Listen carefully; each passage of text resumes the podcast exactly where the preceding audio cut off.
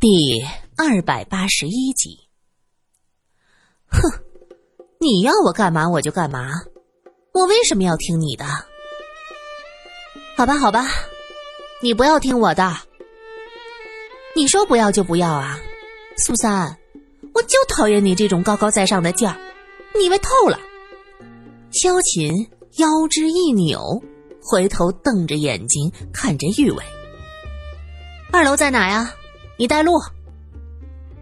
玉伟打开二楼走廊最后那间房子的门，他突然惊讶的叫了一声，手指指向前方，顺着他手指的地方看过去，苏三一眼就看到刚才被烧掉的那个人偶依旧放在他们第一次进来的那个位置，好像根本就没动过。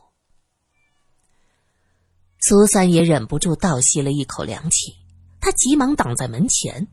他知道慕云平已经濒临崩溃的边缘，他不能再让他看见这个人偶。萧琴则一把推开他，噔噔噔走进去。慕云平一眼就看到那个齐肩黑发的人偶，他惊叫一声，晕了过去。苏三眼疾手快，连忙扶着他。玉伟喊道。先把他扶到一边靠着，肖医生，你可真能裹乱呐！萧琴不满的撅着嘴道：“是你们叫我来看这东西的，怎么，这会子又说我添乱？”苏三扶着慕云平下楼，玉伟则指着这一屋子的人偶问道：“肖医生，麻烦你瞧瞧，这些人偶有什么不同？”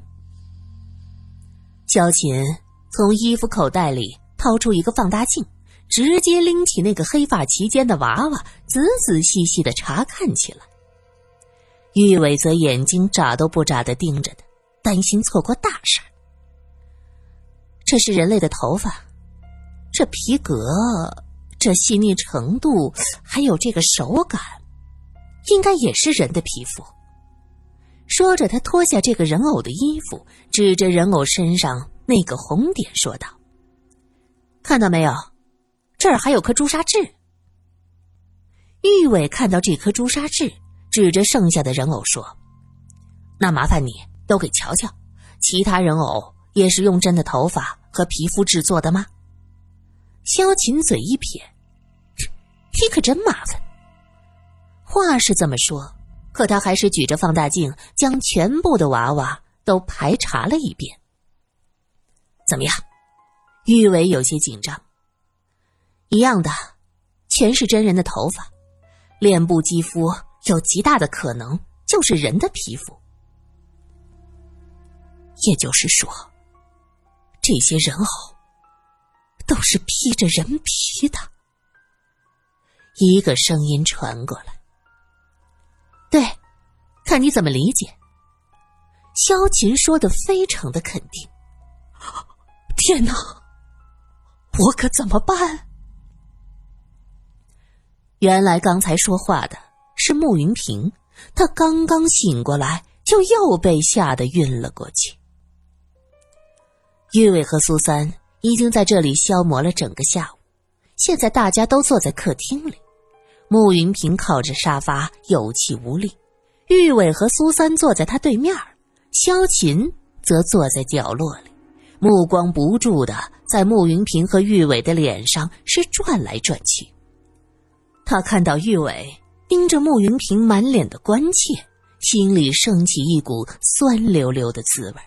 他在一边故意说着：“真奇怪了，那么多娃娃，竟然头发都是真发，还有皮肤，从哪儿找来这么多东西啊？”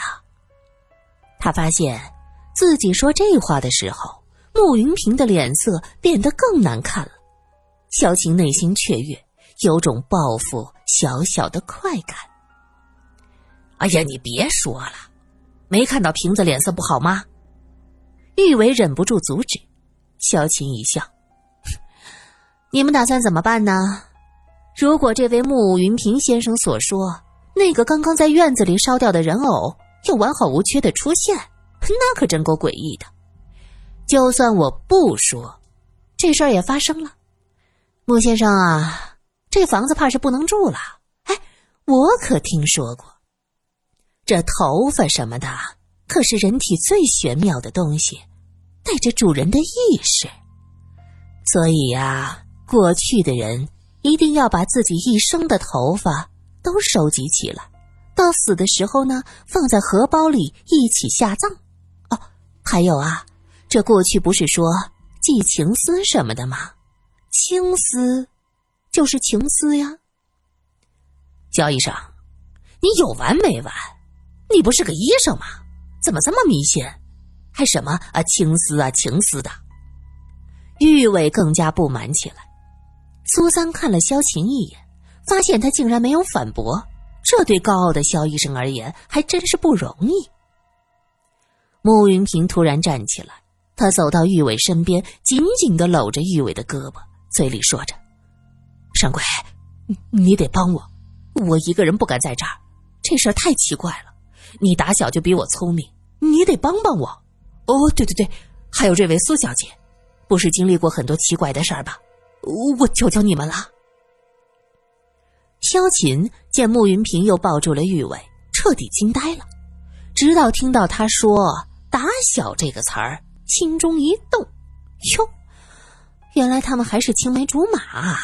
这早就勾搭上了，真可恶！玉伟轻轻拍着慕云平的肩膀：“你放心，我一定帮你。”说着，他将可怜巴巴的目光向苏三投过去，后者则是无奈的叹了口气，点点头，表示自己同意了。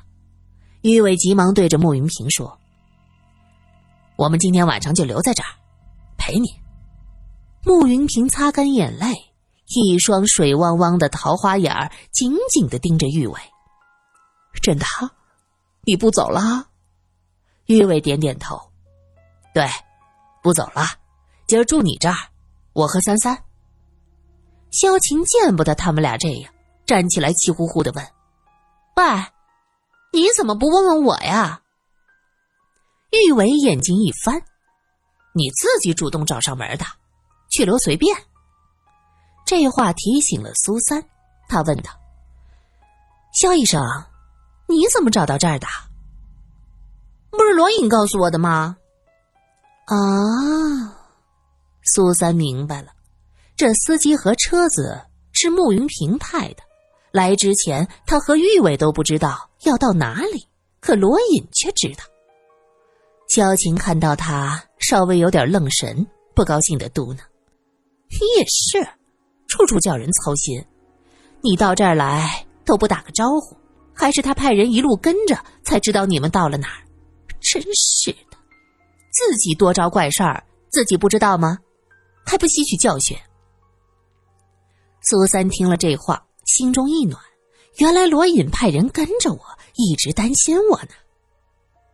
玉伟听到这话呀，看了苏三一眼。趁人不备，悄悄的叹了口气。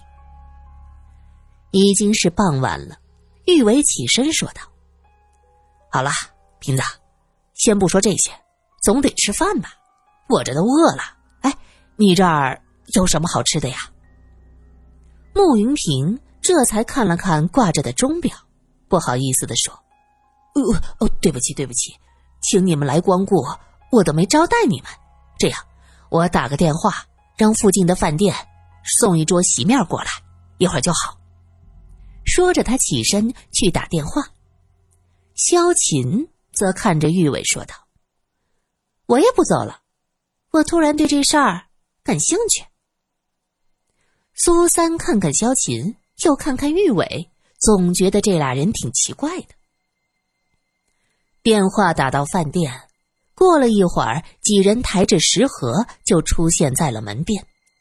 玉伟过去开门，那几个人说道：“呃，我们是来送饭的。”苏三看到这几个饭店的伙计将饭菜往桌上一摆，他突然像想起了什么似的：“哎，孟先生，你一直这样吃饭吗？”“是啊，小梅出事之后，没人给我做饭，我就一直吃这一家的。”打个电话，他们就给我送过来。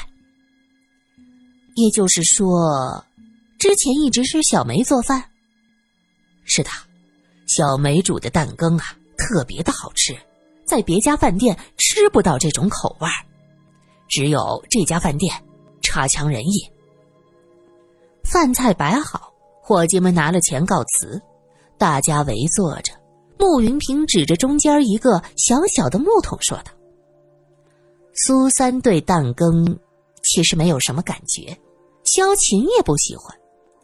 玉伟和穆云平口味相似，拿着小碗舀了一些，吃了一口，赞道：‘嗯，果然够鲜嫩，干贝儿味道很足。’萧琴撇撇嘴，低头吃饭。苏三突然放下筷子，说道：‘我想起来了。’那个烧掉的人偶是没有朱砂痣的，他没有那个红点。萧琴扫兴的说道：“哎呀，吃饭的时候说这些干什么？都没胃口了。”玉伟说道：“哎，你不是个法医吗？怎么能没胃口？”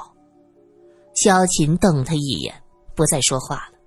穆云平则问道：“苏小姐，你说什么？没有朱砂痣？”是，刚才山鬼在院子里烧的那个人偶，火着起来的时候，我看了一眼，衣服先烧起来，前面的衣服卷起来，人偶的正面它是没有红点的，也就是说，这个人偶没有朱砂痣。这样想起来，那个被烧掉的人偶和二楼的根本就不是同一个。穆云平则满眼的茫然，这是什么意思？有两个一模一样的人偶，不止两个，可能是很多。你不是说过扔掉还会出现吗？是有好几个一样的人偶，故意放在不同的地方吓唬你的。对呀，玉伟激动的一拍桌子。萧琴正在喝汤，冷不丁被他吓得一跳，呛着嗓子咳咳咳咳个不停。苏三急忙拍着他的后背。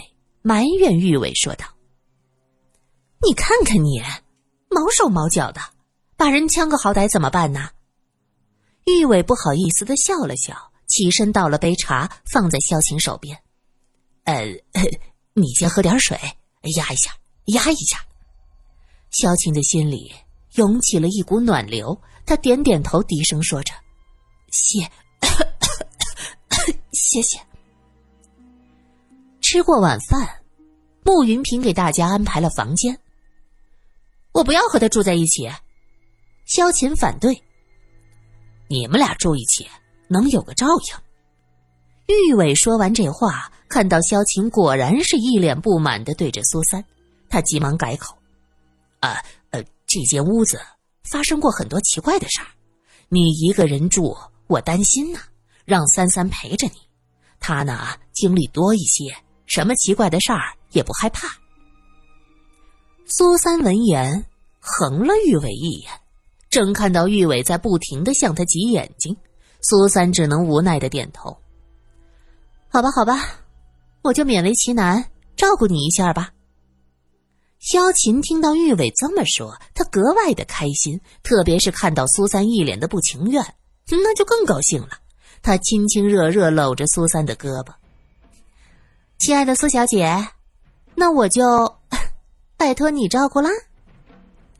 苏三翻了翻眼睛，回头狠狠的瞪了玉伟一眼。玉伟双手一摊，表示我也没办法呀。萧琴突然转身，玉伟的鬼脸还停在他脸上，见他突然转过来，差点吓得脸部抽筋。你们两个，萧琴指了指玉伟和穆云平。不会住在一起吧？我怎么会？他磨牙。玉伟一指穆云平，后者冷笑：“哼，你以为你很好吗？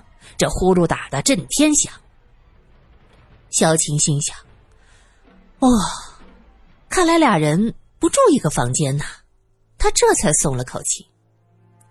见他们进了屋，穆云平急忙说道：“呃掌柜，我害怕。”我还想和你住一起，玉伟瞪他。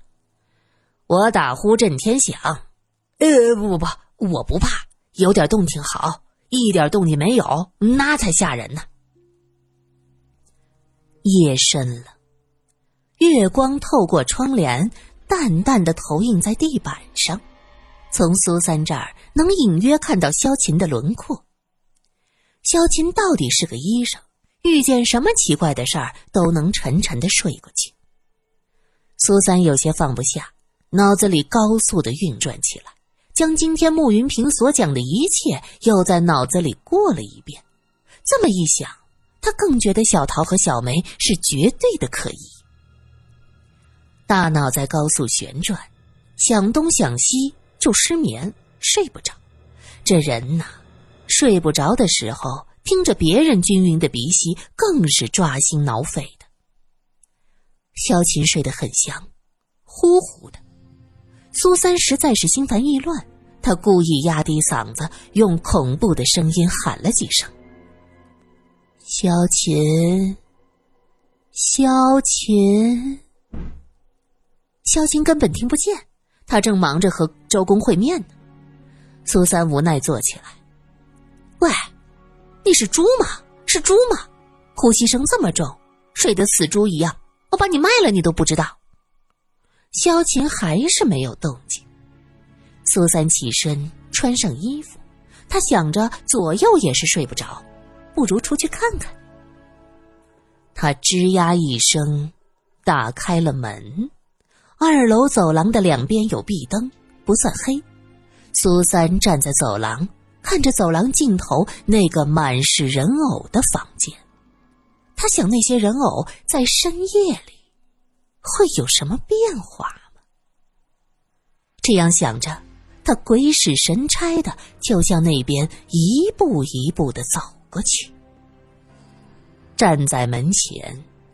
苏三突然听到这房间里有声音，天哪！难道是人偶们在说话？苏三鼓起勇气，一把将门拉开。屋子里没开灯，可窗户开着，窗帘被风吹得鼓起来，晃来晃去，白茫茫的一片，看着很不舒服。谁？谁在这儿？没有人回答。通过走廊的灯光。苏三能看到正对着门的那个齐肩的人偶，不见了。